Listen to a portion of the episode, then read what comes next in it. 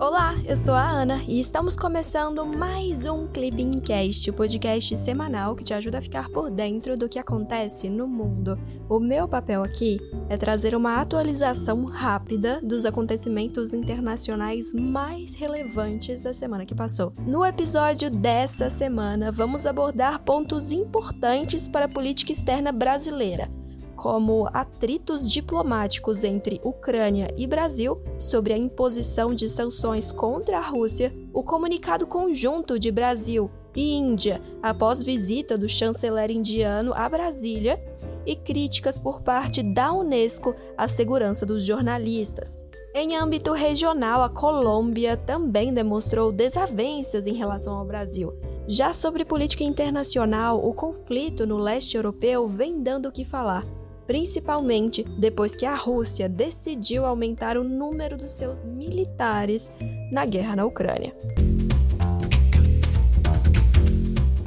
Vamos começar com os assuntos mais recentes para a política externa brasileira. Em 23 de agosto, o Brasil recebeu a visita do ministro das Relações Exteriores da Índia. O encontro aconteceu no âmbito da oitava reunião da Comissão Mista Brasil-Índia e resultou em um comunicado conjunto à imprensa. No documento, os dois países anunciaram cooperação na área de comunicação a partir do memorando de entendimento entre as duas principais empresas de comunicação dos dois países. No âmbito comercial, Nova Delhi e Brasília firmaram o compromisso de alcançar solução bilateral não litigiosa para o contencioso sobre açúcar e cana-de-açúcar na OMC. Já em relação à cooperação energética, acordaram em trabalhar para o estabelecimento de uma aliança Brasil-Índia em bioenergia e biocombustíveis. Mas vem cá, que tal relembrarmos um pouquinho sobre essa relação bilateral tão importante para o Brasil? Vamos juntos, então.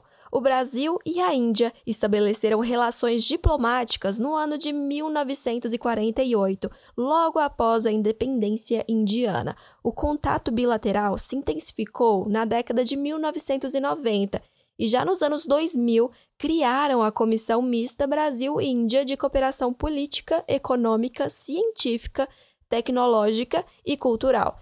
Essa comissão é um dos principais mecanismos de coordenação do relacionamento bilateral, junto de outras comissões bilaterais temáticas, como a de defesa, a de ciência e tecnologia e o mecanismo de monitoramento do comércio. Já em 2006 foi estabelecida a parceria estratégica. Os dois países também dialogam intensamente no âmbito multilateral mantendo intensa coordenação em organismos como IBAS, BRICS, G4, G20 e BASIC.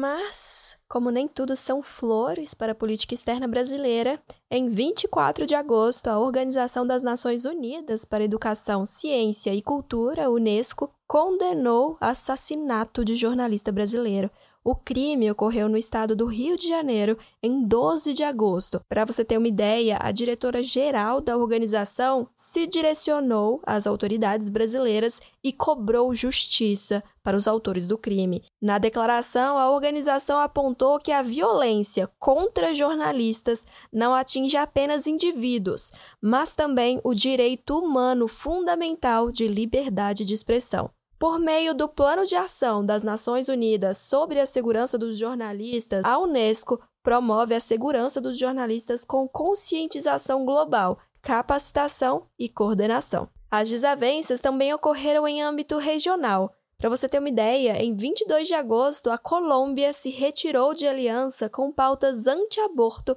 liderada pelo Brasil. A decisão foi divulgada a partir de carta enviada ao Itamaraty pelo presidente colombiano, Gustavo Petro. A aliança foi criada pela Declaração de Consenso de Genebra, em 2020, por iniciativa do ex-presidente dos Estados Unidos, Donald Trump. O documento versa sobre saúde da mulher com foco em agendas anti-aborto. Na carta enviada ao Brasil, Petro se posiciona contrariamente à aliança e defende o direito ao aborto legal e seguro.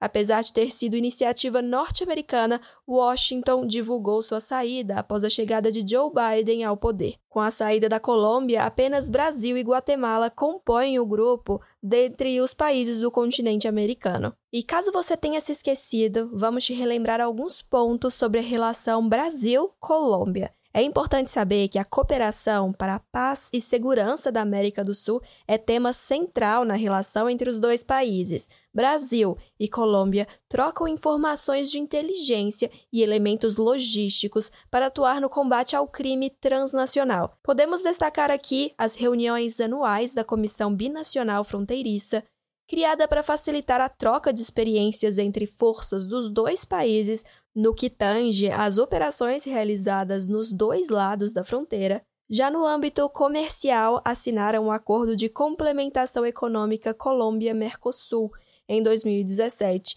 Bogotá e Brasília também dialogam conjuntamente no ProSul e no Grupo de Lima. Indo em direção aos acontecimentos de política internacional, em 25 de agosto, Vladimir Putin assinou decreto para aumentar o número de membros a serviço das Forças Armadas russas na guerra contra a Ucrânia. A decisão foi tomada devido às dificuldades recentes enfrentadas por Moscou em recrutar tropas para a guerra. Para você ter uma ideia, o decreto eleva o total de membros para mais de 2 milhões a partir de 2023. Entretanto, a ordem não especifica se o alistamento será feito por meio de recrutamento ou por voluntários. Vale lembrar aqui que Moscou não fornece números oficiais quanto às mortes ou ferimentos de seus militares que participam da guerra na Ucrânia. Já no âmbito da ONU, em 22 de agosto, a agência de notícias da ONU informou que a Conferência das Nações Unidas sobre Comércio e Desenvolvimento vem analisando o mercado de criptomoedas. A partir de uma série de boletins informativos, foram debatidos os riscos e os custos envolvendo esses ativos. Para a discussão, a ONU convidou a especialista brasileira da Conferência das Nações Unidas sobre Comércio e Desenvolvimento, que apontou como um dos pontos positivos das criptomoedas a possibilidade de facilitar remessas de migrantes e a inclusão financeira. No entanto, sem a devida regulação, esses ativos podem contribuir para a evasão de recursos financeiros do governo, o que compromete negativamente o crescimento de países emergentes. As possíveis frustrações ao decidir esses ativos como moeda de curso legal foram exemplificadas com o caso de El Salvador. No país, apenas 10% da população usa o Bitcoin de maneira corrente.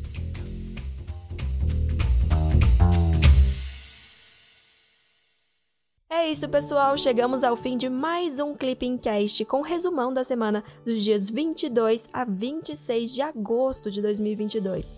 Me conta, você já segue o Clipping Cast no seu tocador de podcasts? Se não, aproveita e clica lá no botão seguir. Assim, você não perde nenhum episódio. Falando em episódio, o que você achou desse? Manda mensagem pra gente no nosso Instagram, o arroba clipping__csd. Queremos melhorar o Clippingcast e a sua opinião é fundamental. Até semana que vem. Tchau, tchau!